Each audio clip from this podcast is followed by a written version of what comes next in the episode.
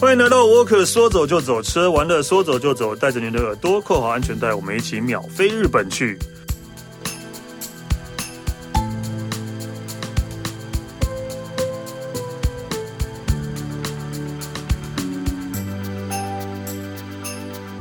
嗨，大家好，我是史丹利。今天我们要聊到啊、日本的地方呢，应该就是、呃、几乎是全台湾人最熟悉的地方吧。除了日本的东京之外，应该全台湾最熟悉的地方就是京都了。然后呃，真是我们想说，因为你现在听到应该觉得说啊，又要讲京都啊，京都都去到烂了，有什么好讲的？对，但是其实还有很多啊、京都。不一样的地方是你不知道的。好，今天我们请到的是呃三十三年的资深媒体人，然后从影剧线跨时跨美食旅游路线，然后而且他真的是以日本旅游为重点。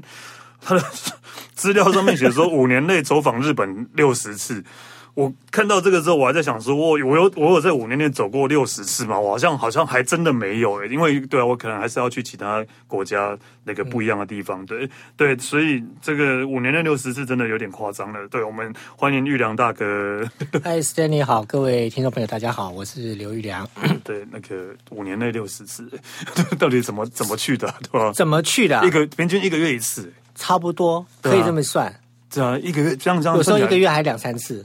对啊，这样平均下来，对啊，对，就是应该会应该会去到，就是一下飞机说哦，怎么又是日本那种感觉吧？那其实我会有一个一个错乱，是很多机场的动线我已经忘了。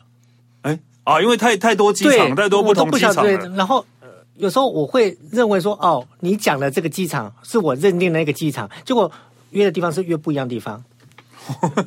哎，那你今今去过最最算是人最少的机场好了？人最少的机场啊，冈山机场。哦，冈山真的，对，冈山，冈山真的是，就是永远都是就我们那边下去。对对对对对。然后你就会有一堆人，然后开始围着你，围着围着我们这这个飞机下来的人。因为有些是欢迎团啊，或者是什么。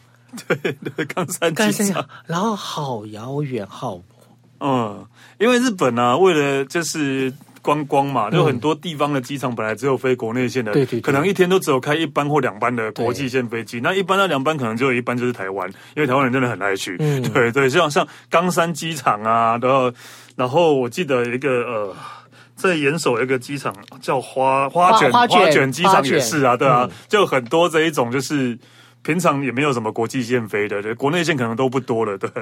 对啊，我都觉得大阪的伊东机场。还都还比冈山机场热闹，它是一个国，它不是一个国际机场。对对对对对对对，所以五年六十次，大家应该真的每一个日本的机场都会去过。其实也没有，因为其实很多大部分下去都是先从东京或者大阪，啊，然后再过再再再扩扩扩出去，扩散出去。对，因为其实我有一点点的幽闭恐惧症，所以我不能坐太久的飞机。哦，所以你就不能去欧美？我。我年轻的时候去，现在基本上已经可能没办法那个，因为我在飞机上我会开始很躁虑，很躁虑。对，对。我，其实我在搭飞机的时候，我最常做的事情是看着手表，看着秒数，哈，就一直在那边算。对，比如说东京飞台北，嗯，回来是三个半小时嘛，嗯，三个半小时我会算一百八十分钟，再加三十分钟，两百一十分钟，两百一十分钟乘以六十秒，那就是一万三一万两千。六百秒，你就算好了。对，因为我没办法睡。啊，我我搭飞机没办法睡，就一直看着手表，我就看着看着手表，对，看着秒数，一直在算。然后还有一个最常看的是看着那个飞飞机那个飞航飞航飞航的那个，对对对，那个我偶尔会看。对我是全程盯到尾，我是我只只看那个画面。你不会看电影什么的？我不会看电影，因为我看了我我会晕眩。嗯，我是一个，其实老实讲。我真的觉得我这这么多飞日本这么多趟，我真的其实我自己现在也是打问号，我怎么飞过来？对啊，我真的要问你怎么会做这个工作呢？那我真的觉得，其实我后来想一想，尤其在这两年没有飞的时候，我想我那时候是怎么飞过来的？哼，我以前搭飞机是绝对不会晕，也不会任何那个不舒服，但是有一次。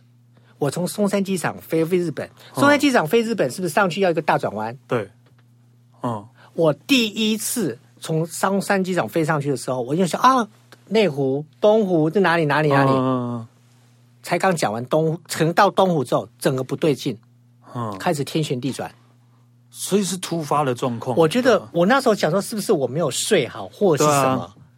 对，后来想想不对，我后来就再几次，因为我飞的频率太太频繁，我就试着再看一次，照样来。后来想说，好，那我就是飞机还在跑道还在滑行的时候，我就闭眼，嗯，等到飞机上去，那个安全指示灯当提熄了，嗯，我眼睛打开，OK，没事。哦，所以我觉得现在是不是我不晓得是不是体质在改变，或是啊，对，这个我不懂。但是啊我很确定，我每次在飞机上面，我没办法看影片，因为我看了我会整个开始晕眩。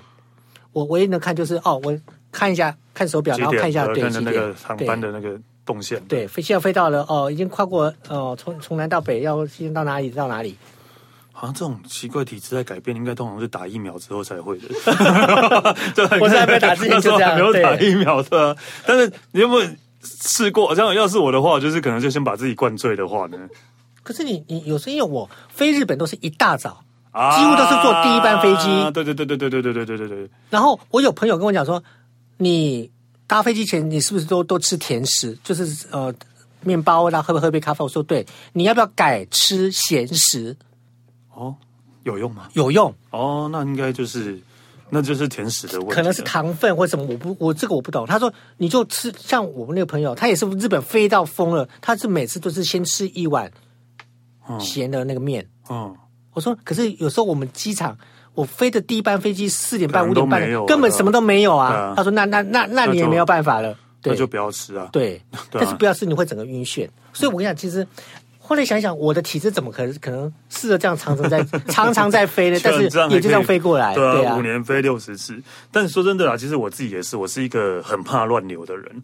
我到现在还是一个很怕乱流的人，就是。就是每次一有乱流，我脑中就会浮现那个《绝命终结战》那种，就是那种就是灾难片，然后飞机要爆炸了还是什么那种感觉。对，讲对啊，我就讲到乱流。其实台日航线一定有乱流，中间一定有，一定有一段，一定有一段。嗯，大概在在东海那那那边。嗯，对。然后我记得我我有一次飞巴厘岛，我坐在最前面。然后那个就可能人也少，然后就跟司机、嗯、呃不是司机，司机 还可以跟机长聊天嘛？跟机长聊天，还有还有还有那个空姐。然后因为我其实对那个仪表很好奇，嗯，然后气象雷达他们就是就说前面有个有有一个乱流区，嗯，他说叫我回去坐好。哦，然后真的大概他们大概多久到？真的就开始整个，我说就是其实科技好好。好先进！我比较好奇的是，这样可以随便去跟机长聊天哦。我们没有 那时候，那时候我是坐在商务舱，嗯，然后其实他前面，其实我们看得到哦，他门没关，他们他们没没没关，对。然后然后那个小姐还是什么？然后有因为有上了飞机之后，它就是就是那个自动自动飞航嘛，嗯，有时候机长会出来，然后机长就会跟你跟你，因为因为商务舱只剩下我们两个人哦，然后他就可能就跟你聊天，然后我说我说前面会不会有乱流？他说会啊，就前面你看那个雷达。卫星那什么气象雷达之类的，嗯，他说那边有一团什么红红的还是什么的，那个就是。但这个看得到的雷达，那个看得到的都还好，有的是晴空乱流，你是根本晴空乱流是很可怕的，那真的很可怕，对对对，是完全无预警的，无预警，对，真的。我觉得下次聊一集这个好了啦，对吧？下次聊一集他搭飞机的经验之类的，对吧？应该也是会聊不完的，对。那我们今天的主题还是京都啦，对不对？还是要还是要拉回来京都好了，对。那为为为什么为什么院长大哥今这一次会选择要讲京都呢？好，我先问 Stanley，你京都去过几次？嗯、其实啊，我一定要坦跟大家好好的坦诚一下，虽然我真的我是京都的观光大使，真的，我是京都县 京都哎京都府，都府对颁颁发的观光大使，但是啊，我去京都应该。不会超过十次吧，或者十次，我对对，不会超过十次吧。对，我要跟大家好好坦诚一下这个事情。对，然后，然后，然后就是我也不知道为什么会突然颁给我这个东西，可能我是我是对。然后，然后呢，前前前前前，哎，去年还是前年吧，突然就来信说，那请问还要续任吗？然后我想说，哦，好啊。然后续任完到现在还是没有去过京都，因为刚好疫情，疫情刚好疫情，对啊，所以就是有点当当的有点那个心虚这样对，对 对，所以。我真的京都真的没有到那么的熟，但这十次或许吧，对啊。十次其实很多了。然后你去京都都都都去哪里？都京都都去哪里哦？对，京都其实我后来啊，反而不喜欢在京都市，哎，我喜欢都会跑去京都的呃附近的京都府旁边的东西。对对，京都府旁边那些的啊，那个啊，哎，种茶很有名那个地方叫什么？哎，宇治，宇治，宇治，对对对对对对，宇治啊，对啊，然后或是呃，可能就往。呃，天天桥立那一边去对那一边，对对对，又又又是靠海的地方那边。对，就因为京都府大概啊，京都市大概就是就是比较很小，对，很小的，然后去到外，他会想要往外面跑这样子。对，那你就其实基本上，像我之前去京都，基本上去神社是最多嘛，嗯，对不对？嗯，大概我想应该也除了神社之外。其实你我真的不知道京都还能去哪里。大概你说走出京都，走出京都市，那那是应该是一回事。如果你是在京都市内的话，真的都是神社，真的都是神社。好，那你神社基本上，我觉得就又又牵扯到一个：第一个，你本身喜不喜欢；第二个，你本身是不是宗教有会不会会不会有抵触？对对。好，那除了这个之外，我我京都去过几次，我会觉得我再去京都我要做什么？我还可以写京都什么东西？然后我是有一次在看到一个网站新闻说，京都其实是有很多著名的神泉，泉水泉水那个神泉。对，嗯，我觉得这个真是会让我有点充满了一个好奇。为什么京都那个泉很好喝吗？还是说对？就是其实你看什么叫神泉呢？对，我觉得基本上我觉得是把泉水神格化。啊，那个也可能是对这些权，因为这些权都是老权，我觉得是也是一种尊重的一个。因为现在日本是敬天敬天谢地嘛，非常其实他们对人跟神是是有很很明显的区隔嘛。对对，所以我觉得这个东西让我我觉得哎，勾起我想说，好，什么叫做神权？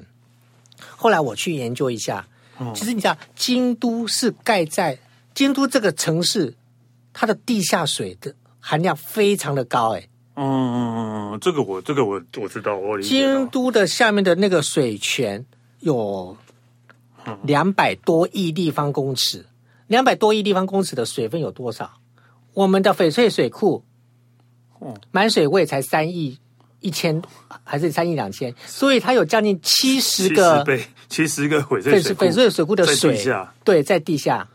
这个我可以大概可以理解，因为京都大家都知道去的话，就是会知道他们电车其实没那么发达，嗯，对。然后有有有有有一个有一部分原因可能就是因为水，对然后有一部分原因是因为会古迹的很多古迹的关系啊，嗯、就会不要影响到建筑这样。对对。水下面，那你说那会会不会会不会地质地壳不不稳定或什么？其实京都是日本地震最少的地方。嗯，好像。基本上比较少，对。对，因为水的上面有一颗很大的花岗岩，还是什么岩石，嗯，所以镇住这块这这个，所以基本上京都是一个得天独厚。那京都京都是个山呃丘陵地，京都是个盆地吧？盆地对，那旁边是很多小山嘛，但是它不高，但是就是山，树木很多，就跟台北一样。对。对，所以基本上京都的水是日本有名的。哦，我你看，我们常听到的，在京都会吃到绢豆腐，对啊，京都的清酒、地酒，哦，地酒也是好喝的，对。对对对。所以他们他这些东西来源是是水质，嗯，好。那我觉得，当我知道说京都的整个地理环境之后，我就想，那我要去看看这些水到底从哪边来，或者是这些水多神，多有多神奇，对，多被多被神格化，嗯，好，所以。他们就是看了这些历史的一些东西之后，其实日本有很在京都有几个重要的泉水，嗯，它当然有些是相传在第几个皇帝呃天皇或是皇后他们、嗯、他们喝过的，或是他们拿拿来斋戒沐浴的，或是皇后生小孩时候的第一盆洗的水之类的，嗯，这些都有所谓的。当然，这是已经有些是史迹不可考。但是他们就是把这些东西当成一个另外的一种比较，我们就可以讲说冷门，但是也算是一个偏知的一个一个观光的一个宣传点。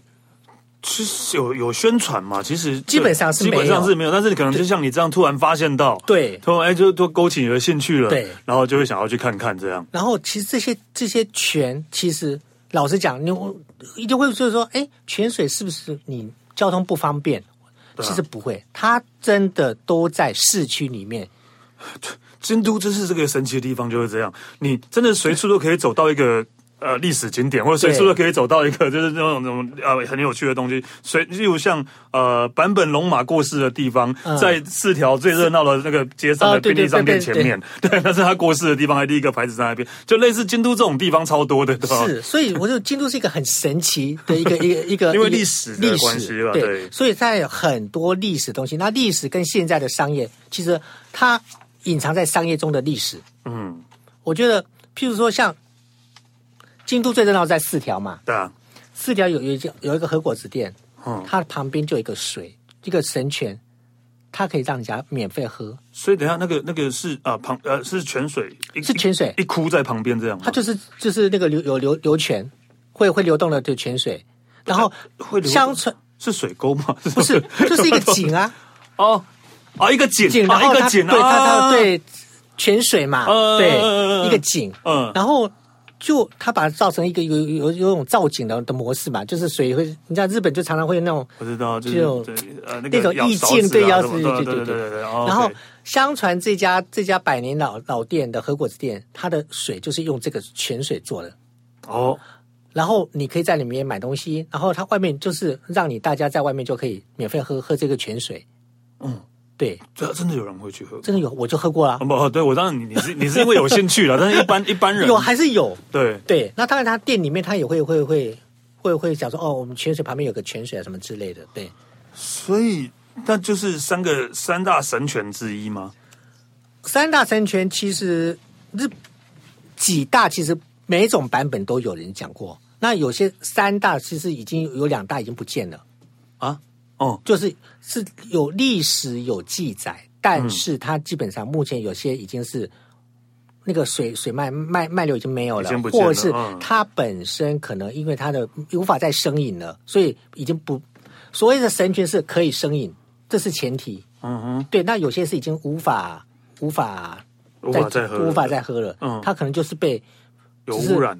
供在那边就是有那个位置，但是基本上已经已经没有对，已经没有水，有些是麦泉已经不见了。哦，OK，所以你像刚刚讲那个河口子旁边的那个还在，还在，还在。对，那那个还是可以搭，就是呃，最搭的哈，最搭你你路过就可以喝，对，就可以喝那一种。还有京都的那个染井很有名，嗯，染井那个染布染布的，对，它是不是需要水？哦，对啊，也有一个地方是在染井的旁边。哦。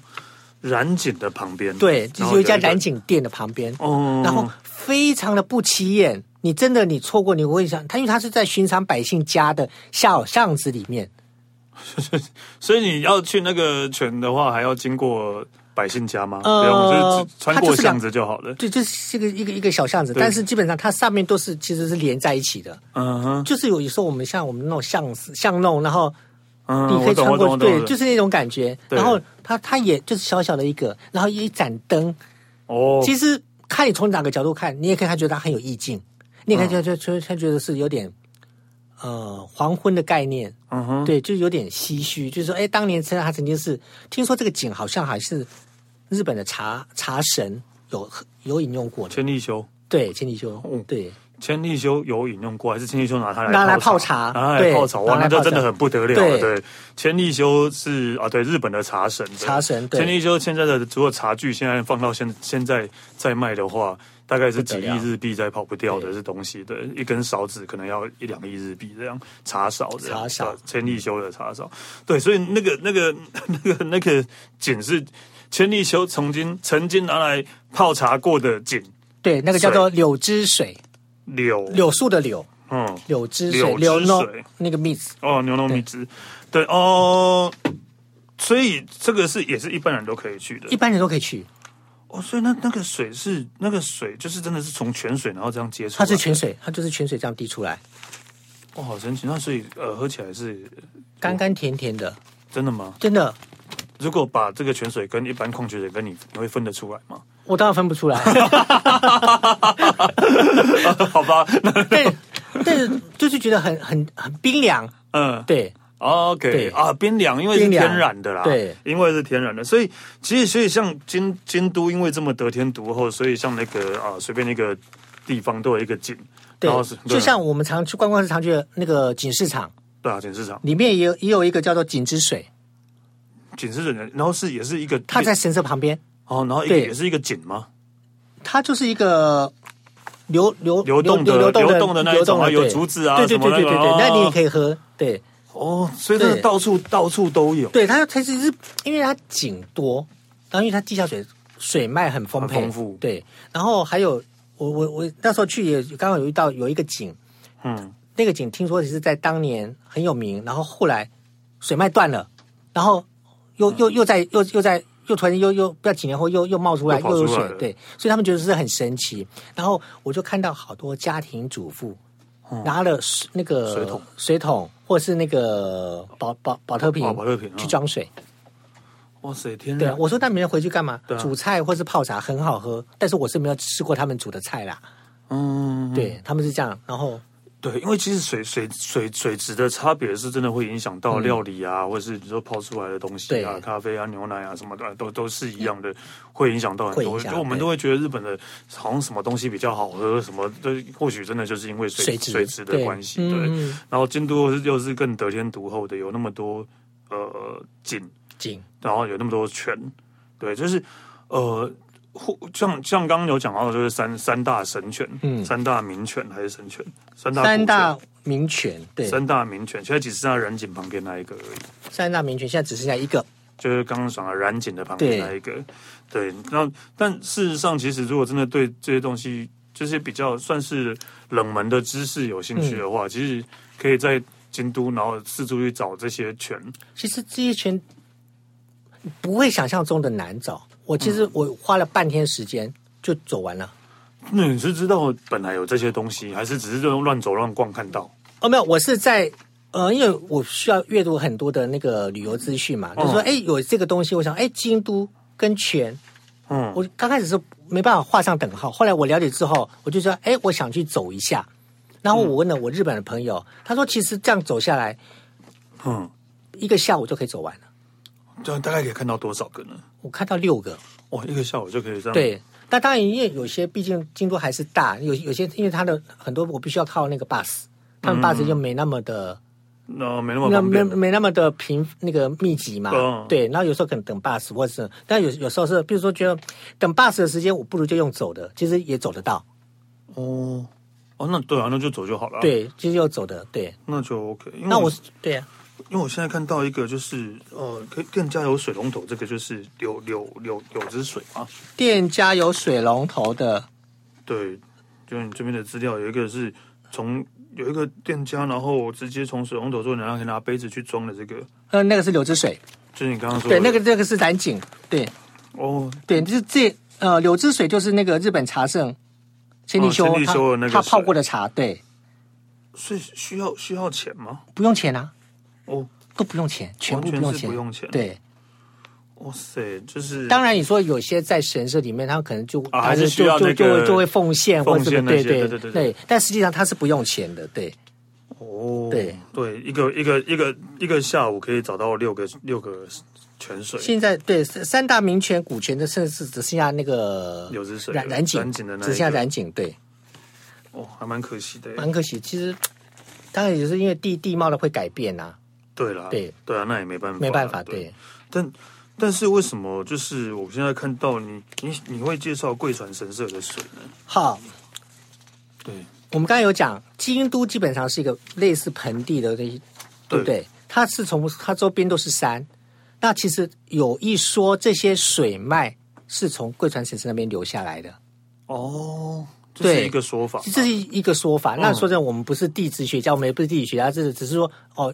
当地他们的网络新闻是有这样子的，以前吧，现在因为现在应该还是琵琵琶湖最多。琵琶湖，但是琵琶湖有部分好像没有那个，因为琵琶湖要供应的的地方太多，新都、大阪那些对，京阪神那边都是嘛，对对对。当然也是，然后有些是说，因为这条河流贵船是在山上嘛，嗯，它冲下来的就是就是可以导导入了那个一些，等于是这些井的一个脉的来源，有有此一说。哦，oh. 对，所以后来我就想说，既然我在市区我看了这几个景，那我不如再去追本溯源，我在网上去贵船神社，嗯，那边去看这这个它的那个河流，然后，当然第一个是探源嘛，探寻；另外一个是，其实贵船神社那边其实是京都很有名的川床的圣地。对对对对对对对对对对，川床圣地。对，那因为其其实贵船神社，我记得他就是拜的是水神嘛，他应该算是爱情之神，爱情之神。对，因为是相传是说有一个有一个唱歌的女子。然后，因为她的丈夫变心，嗯，然后她为了要要挽回丈夫的心，所以她就去去那个贵船神那贵船神社，嗯，去求神，就是说，如果老呃，他就献唱了歌歌意嘛，就是说希望可以老老公回心转意。结果哎，老公也真的回心转意，所以他所以大家就口耳相传，就是说这个地方是求姻缘斩烂桃花的地方。所以，哦、真的我不知道对，有这样的一个一个一个说法，所以贵船神社成为一个日本的恋爱的一个恋爱神，恋爱的恋爱神社。他原本可能也许是水神，嗯、对，但是我对 对对对日本那个神明，日本神明太多了，多了真的你这里我也不晓得，因为各种版本都不不一样。但是有有谁说是说它是斩烂桃花，嗯，最好的地方，对。所以各位听众，如果你真的对无法没有去过京都，无法理解的是我们一直在讲京都神社很多这种概念，你想想台南就好了，就是台南到处都是庙那样的概念，对，京都也是到处都是神社，就是你走到哪里都是神社这样，这是一个概念，对。但我们刚刚就是提到了一个，就是去完神社之后提到了一个我们觉得很有趣的东西，就叫川床，对，川床。好怀念，专场真的很有趣的，很有趣，对对，很有趣的，就是也算是监监督的夏日风情啊。哦，对对，因为冬天太冬天太冷了，没办法。对，其实川床就是，嗯，应该我想去过京都人都应该都知道川床的意思，但是可能也是有些听众他没有去过，他就在河流上面架架屋架板，然后你就坐在上面。嗯，吃饭，对，或是喝饮料，喝酒，对，或是对，吃饭喝酒聊天，那个水就从上游往下冲的时候，它会激起微小的水花，嗯，然后你你坐久了，你会觉得你的屁股是凉凉的，嗯，对，没错，真的，对，而且因为呃有些砖床本身就是在在呃溪流上，然后也是在山谷间，所以其实还蛮凉凉爽的，还蛮凉爽。然后我记得那时候我在哦，我那那那次去体验的时候是京都是夏哦是夏天。京都市区大概三十几度。哦，京都的夏天大家可以想象，就跟台北差不多。闷热，真的就跟台北差不多闷热，对，很闷热，对。然后到了那边只有二十三度，嗯，其实你会觉得才才其实高度没有很高，嗯，但是你会觉得突然间那个气温下降了很多，很舒服，非常好的避暑。所以是在贵船的那个，在贵船就是最最贵船的那个船床，对，就是你知道，就是像像鸭川上面也有船床。就是靠近市区，靠近啊，还是很热，还是 鸭鸭鸭川就真的热，真的没办法，还是很热。我就没人想为什么大家都可以坐在外面，对，除非是晚上，对，晚上，除非是晚上，对，晚上。夏天还是太热，还是我就往往冷气房走了。对对对对对对对。但是贵船那边的话，就或是呃高雄那边的话，嗯，对，高雄，对，哎高高雄不是台湾高雄啊，跟大家讲一下哦，高雄不是台湾高雄，对，就是东京有一个山算山区吧，算算算山区嘛，有一点啦，就是有郊外郊区郊区。东京有个郊区的地方叫高雄啊，京都对，京都有一个郊区叫高雄，对。然后呢，我们高雄的由来就是因为这个高雄的关系，对，就是确定吗？确确定确定，真的我很确定，对对对。高高雄的高雄的旧名叫打狗，打狗打狗的他们叫塔靠嘛，对。京都的高雄就叫塔靠啊，它叫塔靠，所以是日本人，然后来来高雄的话，这个地方叫塔靠，然后就跟高雄我们的京都高雄是一样的，所以。就叫高雄这个名字的，对，所以这就是这个，这个真的是真的，不是我乱胡乱的，对对，所以高雄也有船床，嗯，对，高雄也有船床，然后那个呃贵船，其实贵船应该是最最有最有名的，对啊，然后鸭川是因为一个观光客吧，就是啊，就是也不是观光客，因为鸭川真的船床真的太热了啦，对，白天真的太热了，对，只能晚上坐在那边。如果大家有看半泽直树的话，他们就有坐在鸭鸭鸭川的船厂船厂那边喝酒过的。这是一个在京都算是很特别的体验，因为因为虽然说好像我印象中真的好像只有京都才看得到吧，好像是耶，对，好像没有其他地方看到川床这样的东西了，对啊。然后通那所以就是可以吃一些料理，料理对。简简单的料理，简单的料理，对简单料理，其实它没有到非常大的那个不不像那个 kaiseki 那种怀是整套，对对对对对对对对对，简单料理。因为应刚刚应那个我们现场的要求，说一定要讲到料理，但是说说但说真的，穿床 穿床的料理，我真的。就是很就就是很简单的料理，定定时或是一些和果和果子之类的，对对对对对。但就是在喝喝酒比较多，真的比较有东西是在压川啊。对了，真的比较有东西的是在压川。可是我想，京都的这么简简朴的餐饮，对你来说应该是，我真的没办法哎。我真的就是京都的料理，就是京京京京料理，真的就是会以精致为主，精致素雅为主，对啊，这真的我真的是比较没办法的事情。然后，但是但是反过来说啊，京都是一个拉面很有名的地方，嗯，对，大家可能其实就觉得很惊讶，就是京都是一个拉面。呃，出很多拉面店里面，就呃，例如说我们之前节目讲到过一家叫天下一品的拉面，嗯，嗯，它是一个就是口味超级浓、超级浓、超级浓，浓到汤会都是变成疙的那一种拉面，哦、是从京都出来的，所以你就觉得京都人是一个就是极致到一个莫名其妙，对，要不然就是超级浓，要不然就是超级淡，都是素雅，对。京都还有鳗鱼饭。啊，对对对，鳗鱼饭，鳗鱼饭也是 OK 的，鳗鱼饭也是有名的，对对对。那对，然后所以刚讲了绢豆腐也是，也是就是京都有名的，就就是豆腐，但是呃，嗯嗯，没味道。对，鳗鱼饭在紫园那边嘛？对啊，紫园的鳗鱼饭其实也是也是有名的，也是有名的。对，你这样一时叫我要讲京都什么东西有名，我真的。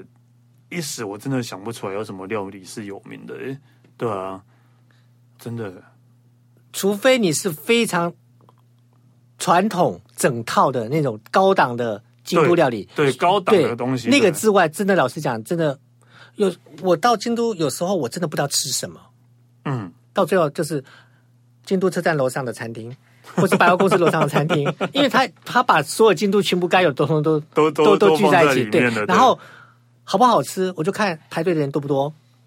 啊，对对对对对对对，对 啊，就是你要讲代表特色，就像仙台，你就会想到牛舌，牛舌，对啊，对啊，青青啊，青森是苹果啦，青森青森是干贝，青森干贝啊，对对，因为海鲜那些对很有名，就是你随便讲一个地方，你就会觉得很长，然后就会知道它有名的东西。但是京都真的，我真的一时真的想不出来的。对，茶啦茶啦，京都茶茶啦，对啦茶啦，就是宇治那边的茶啦，西京烧。啊，吸金烧哦，也 OK 啦，对，也算是啦，对对对对对。哎，干嘛这样？也算是，但是对啊，茶啦，京都的茶，宇治的那个，对，尤其是抹茶，对吧？但你要讲到茶有名的话，静冈也是有名的。静冈，对，静冈的茶也是有名的，所以都是各有特色，各有各有特色。对对，其实呃，因为在在我们这样讲，就是我觉得这一次这这一集发现了一个不一样的京都就是，我真的从来没有想过。要去京都找水喝，对这个事情，对，对我真的没有想过可以在京都做这样的事情，就是找各个呃有有有名的泉，嗯，对啊的泉水，然后这也也变成是一个呃主题性的玩法嘞。我觉得其实对我来说，到日本这么多次之后，其实我现在的走法就是主题式。对，其实我们都是这样。对，对像京都，我就是那个神泉，嗯，然后我我你知道我做过一次很疯狂的事情，日本三景。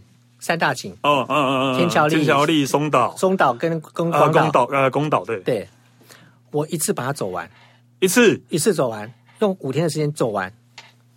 这个呃，一个是在京都，一个在仙台，一个在京都，一个在广岛。对啊，我用五天的时间把它走完。如果有机会，我我真的很想分享这个事情。你好疯狂哦！为什么不好好在一个地方玩就好呢？没有，我想说，既然去，我 我是主题是，然后三手线，嗯。当时哦是东京的三手线，对，东京三手线二十九个车站，我全部全部去盖完那个站章，就是 上去盖，然后再上车。对，对，对，我用六个小时把它盖完三手线二十九个车站的站章。大家现在终于知道五年去六十次都在干嘛了，但最后都已经在做一些 做一些已已已经不是一般观光客，不是观光客在做的事。是啊，真的是这样啊。对，因为主题式的旅游，然后比如说还有。